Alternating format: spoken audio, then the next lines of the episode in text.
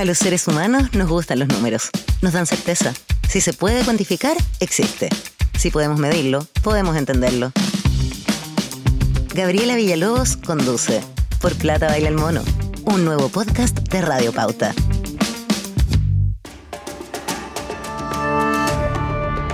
Diciembre es mes de recuentos, balances y proyecciones. También de las fiestas, Año Nuevo y los regalos. Graduaciones varias y para los alumnos de cuarto medio probablemente será la hora final para decidir qué se hará después del colegio. Tal vez elegirá la carrera que marcará el rumbo laboral, aunque para otros puede ser solo un entretiempo, porque el futuro trabajo tal vez estará definido por otras decisiones. Por lo mismo, nos preguntamos, ¿qué tanto importa la elección de una carrera en la educación superior? Yo soy Josefa Aguirre, tengo un doctorado en Economía y Educación de la Universidad de Columbia y actualmente trabajo como profesora en el Instituto de Economía de la Universidad Católica. Cuarto medio A, atención a la lista.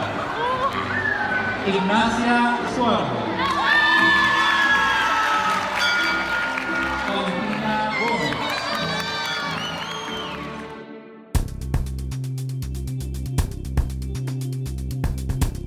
Josefa, en esta época, estamos ya a fines de, año, empiezan a surgir las clásicas preguntas en las familias que tienen niños en edad ya de salir del colegio. Bueno, ¿qué vas a estudiar tú? La, la clásica pregunta que yo creo que a todos nos molestó siempre los almuerzos familiares.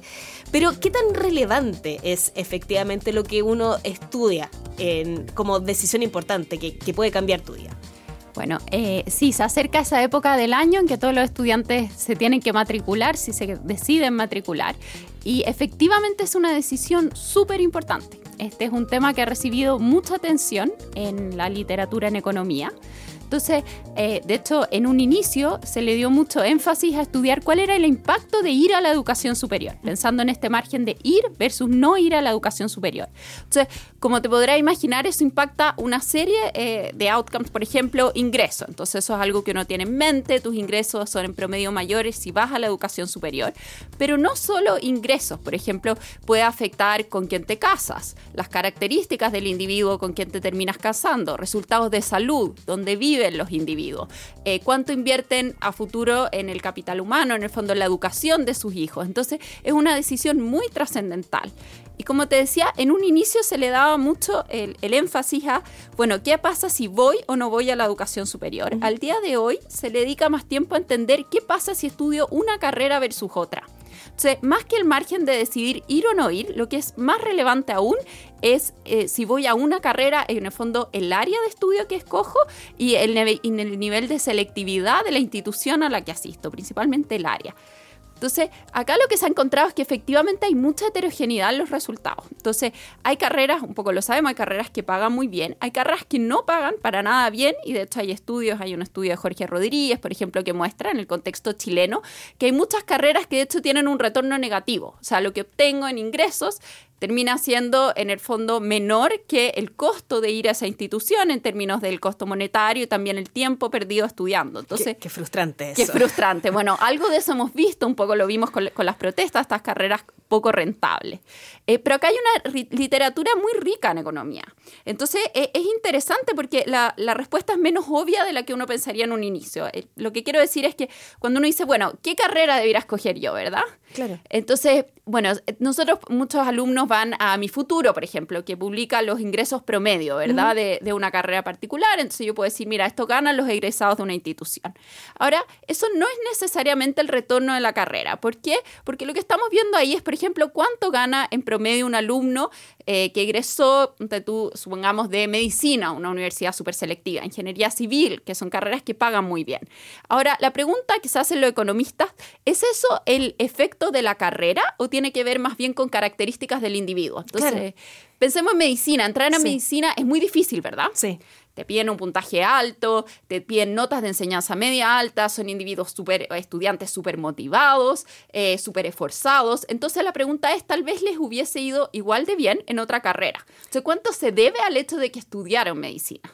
¿Y qué se ha encontrado entonces con eso? Efectivamente, es, imposible en realidad volver a replicar el mismo experimento, pero ¿existe algo de evidencia que efectivamente se depende más de, la casa tal vez que de la carrera que uno estudia? Claro, entonces como tú lo dices muy bien, como eh, idealmente nos encantaría tener un experimento en que yo digo ya, a ti Gabriela te mando a estudiar medicina, ¿cómo te, hubiera ido mejor o peor en la vida en todo esto eh, no tenemos un experimento, pero eh, lo que sí se ha hecho en Chile, también se ha hecho en países nórdicos, es explotar ciertas características del sistema centralizado, que tenemos casi un experimento. Entonces, tenemos dos individuos, por ejemplo, que pueden haber postulado a medicina, los dos uno sacó un par de puntos más en la prueba de selección que el otro y por esa razón uno logra entrar. Yo no puede pensar que estos individuos son súper similares. Entonces, cuando hacemos este estudio así bien cuidadoso, como simulando un laboratorio, lo que vemos es que efectivamente el área importa mucho, la selectividad de la institución importa un poco menos.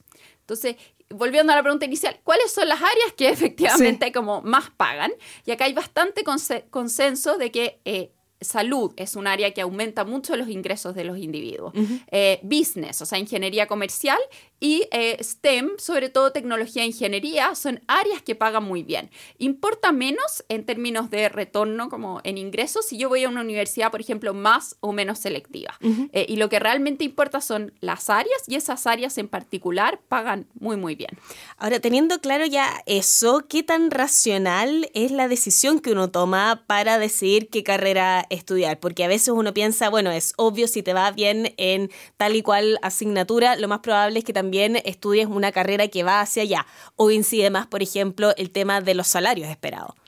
Claro, entonces e, este también es como un tema que ha recibido eh, mucha atención porque uno dice, bueno, eh, claro, ¿cómo toman estas decisiones los individuos y qué tanto pesa eh, los ingresos? Que quizá un economista pensaría que tal vez, claro, tú mencionas dos cosas. Primero, qué tan bueno soy yo en esa área, o sea, la gente que es mejor en cierta área se va a esa área no hay tanta evidencia de que esa selección existe, que sea tan clara. O sea, que efectivamente esa, la gente que estudia civil le hubiera ido mucho peor en, en, no sé, en otra carrera de ciencias sociales, eso no es tan claro. Ahora, en términos de qué factores inciden, el tema de los eh, ingresos es importante. El tema es que no es lo único que importa. Entonces, no es el único factor que consideran los individuos y además muchas veces no tienen la información correcta. Entonces, hay mucho ruido. O sea, la gente no tiene claro cuánto pagan en muchos casos las carreras y como podrías eh, esperar, la información difiere, por ejemplo, según nivel socioeconómico. Obviamente que una persona que es primera generación tiene información menos certera respecto, uno le interesa cuánto paga una carrera, cuánto es la varianza en ingresos.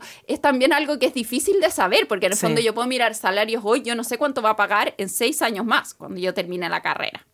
Y como te decía, bueno, está el tema de ingresos y eso no es lo único que importa. Entonces, hay otras variables que inciden en esta, en esta decisión. Por ejemplo, eh, y, lo podemos imaginar, yo busco una carrera en la que yo me sienta cómodo, mm. eh, que, que, yo sienta que, me, que es un buen fit para mí, que me representa de algún modo. Y digo esto porque se generan ciertas barreras. Por ejemplo, tenemos muy pocas mujeres que estudian carreras STEM.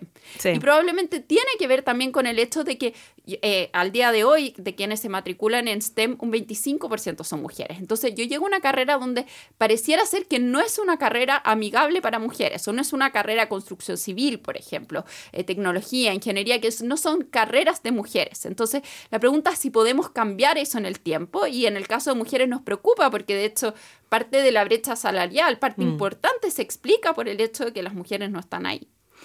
Otro fenómeno que se da es por nivel socioeconómico. Entonces, eh, y acá se da un fenómeno eh, que es bien interesante porque nosotros sabemos que la gente de nivel socioeconómico más bajo tiende eh, los puntajes tienden a ser más bajos. Este es como el problema de, la calidad de la educación.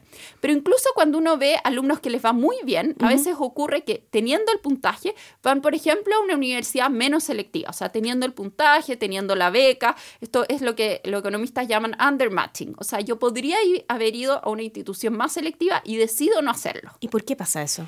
Pasa, probablemente tiene que ver a veces con falta de información, pero también con el no sentirme cómodo, sentir que yo no pertenezco. Entonces, mm. en Estados Unidos eh, de hecho, este fenómeno yo diría que es más fuerte que en Chile porque el sistema es menos transparente. Mm. Entonces, hay alumnos que podrían ir a Harvard con una beca completa, pero deciden no ir porque en el fondo tengo que mandar una carta, no, no sé qué voy a quedar, también siento que no pertenezco a la institución, entonces eso es, es perder talento. Entonces, a mí me parece interesante porque nos habla de las barreras que tenemos que ir eliminando. Yo creo que aquí, en el fondo, Eh, se ha ido haciendo un trabajo, por ejemplo, en la Universidad Católica, eh, donde yo trabajo, de tratar de ir haciendo las instituciones más inclusivas y mm. tratar de entregar información de que esas oportunidades existen eh, y que las carreras pueden ser para todos.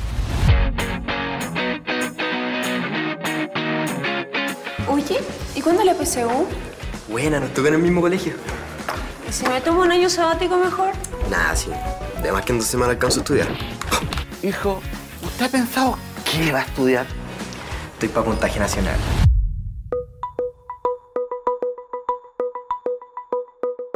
Siendo abogado del diablo aquí, eh, puede que tampoco sea tan necesario que todas las carreras sean para todos o no. ¿Qué evidencia económica hay como para afrontar justamente ese argumento?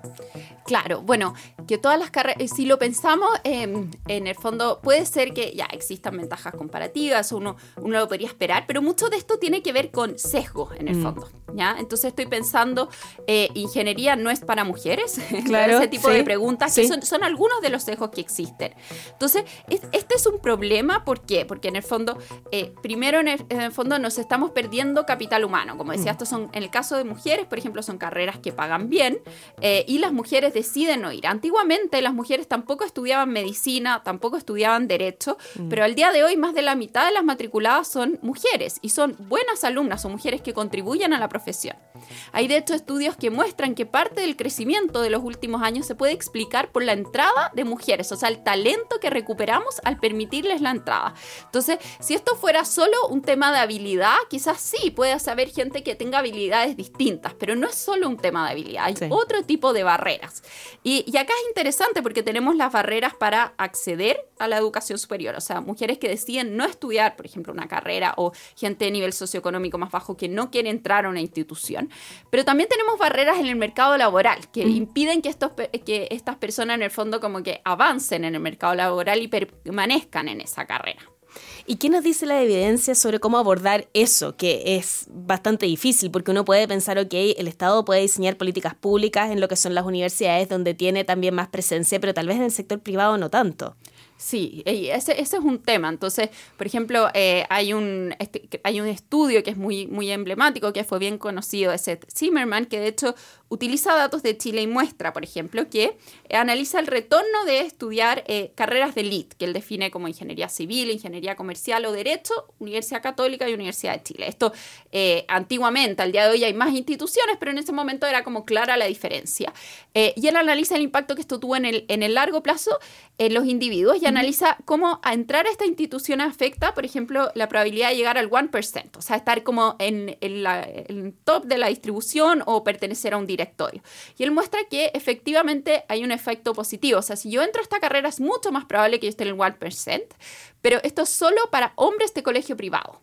Esto no se da para mujeres ni hombres de colegio público. Entonces, eso es lo que me refiero con barreras del mercado laboral. Entonces, ahí tú dices, probablemente tiene que ver con un tema de redes. En, en, para la carrera de business, las redes son importantes. Ahora, ¿cómo cambiamos esta realidad? Exacto. Es difícil, pero tenemos que al menos ya tener la evidencia ayuda a visibilizar este hecho, darnos cuenta que estamos perdiendo talento. Al, existir discriminación, de alguna forma estamos perdiendo talento. O sea, hay gente muy capaz que yo no estoy contratando y no estoy incluyendo en mi empresa y que me la estoy perdiendo. Mm. Efectivamente, Josefa, hemos hablado del tema de la elección en sí, de lo que uno va a estudiar, pero ¿qué pasa después? Porque muchas de las personas que ingresan a la universidad finalmente no la terminan y es un, un tema que se ha vuelto todavía más notorio en estos años pandémicos porque las cuarentenas también han llevado a una mayor deserción. Porque faltar tan solo un 10% a clases tiene consecuencias irreversibles, cada día cuenta. Chile, lo hacemos todos. Ministerio de Educación, Gobierno de Chile.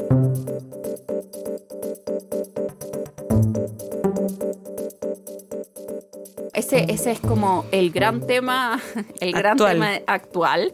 Eh, y quizás, si bien ha recibido atención, quizás no ha recibido toda la atención que merece, porque en el fondo, al día de hoy, de quienes ingresan a la educación superior, aproximadamente un 50% deserta. Esas son cifras actuales. Sí, entonces en el fondo uno puede seguir, nosotros tenemos, eh, existe estos registros administrativos muy buenos a partir de 2007, entonces uno puede seguir a todos los que ingresaron al sistema y ver, ya estamos en 2021, o sea, uno esperaría que alguien que entró en 2007, si ya no se graduó, no se graduó, lo podemos decir como con, con tranquilidad, digamos. eh, y, aproximadamente un 50% deserta. Entonces, en el fondo nosotros le hemos dado mucha importancia en los últimos años, políticas como la gratuidad, tratar de aumentar el acceso. Pero en realidad en Chile, más que un problema de acceso, o sea, si por ejemplo uno mira los datos de em, esto al día de hoy, alumnos que se gradúan de cuarto medio, mira, casi, eh, y que rinden la prueba, en el fondo, que, que rinden la PSU, la mayoría, casi un 80% eventualmente va a ir a alguna institución de educación superior, IP, CFT o universidad. Pero el tema es que muchos de ellos no se gradúan. Y, y, en el fondo, no graduarse obviamente es un problema porque al día de hoy hay gratuidad. Antiguamente eso significaba no graduarme con una deuda, la mayoría de las veces, eh, y sin un título. Eh, entonces, hemos puesto mucho el foco en decir, bueno, ¿cómo hacemos que estos individuos entren? Pero el problema es cómo hacemos que salgan. Sí. Y, muchas veces hay, hay, una especie de trade-off ahí, porque, o sea, no, no, debería haber un trade-off, pero el, el cómo generalmente las tasas de graduación tienden a ser mejores en instituciones que tienen, por ejemplo, más recursos. Entonces, eh, ahí está la preocupación de si estas políticas, al buscar aumentar el ingreso, de alguna forma no le están quitando recursos a las instituciones y que es justo algo que necesitamos y lo que queremos hacer es aumentar eh, la retención. Yo creo que ese es un problema que no es, eh, o sea, es algo que ocurre, por ejemplo, en Estados Unidos también ocurre, este tema de la deserción. Lo que sí es particular quizás de Chile es que no solo tenemos el problema de todos los que desertan, tenemos también el problema de la, el, todo el tiempo que pasan en la educación superior. Sí. Entonces, y, volviendo quizás al primer tema, es una decisión muy fuerte porque estoy en el, en el contexto chileno, porque a diferencia del contexto eh, de Estados Unidos, por ejemplo, porque los individuos se gradúan de la educación media y tienen que escoger una carrera en ese minuto, comprometerse con un área de estudio. En Estados Unidos tenemos este college y yo después decido que voy a estudiar. O sea, acá parto desde un inicio con formación muy específica. O sea, si yo partía estudiando agronomía y después me cambio, qué sé yo, a psicología, o sea, no, realmente como que perdí esos dos años y, y tengo que tomar la decisión en un contexto en que probablemente poco de muchas áreas. Entra a acceso.mineduc.cl y conoce el nuevo sistema de ingreso a la educación técnico profesional y universitaria. Tendrás preguntas que cambian todos los días, pero las respuestas siempre estarán ahí. Solo es cosa de buscar. Acceso es la respuesta. Conoce lo que se viene. Este es el momento donde tú decides qué, dónde, cuándo y cómo estudiar y lo puedes encontrar en un solo lugar. ¿Alguna pregunta? bueno, es parte de lo que pensábamos que iba a ser también la evolución, la evolución de eh, la educación superior en Chile. Así que vamos a, ver si efectivamente eso se da también. Josefa, te queríamos agradecer por habernos acompañado en este nuevo capítulo del podcast. Ya, muchas gracias por la invitación. Los seres humanos nos gustan los números, nos dan certeza. Si se puede cuantificar, existe. Si podemos medirlo, podemos entenderlo. Esto fue Por Plata Baila el Mono, un nuevo podcast de Radio Pauta.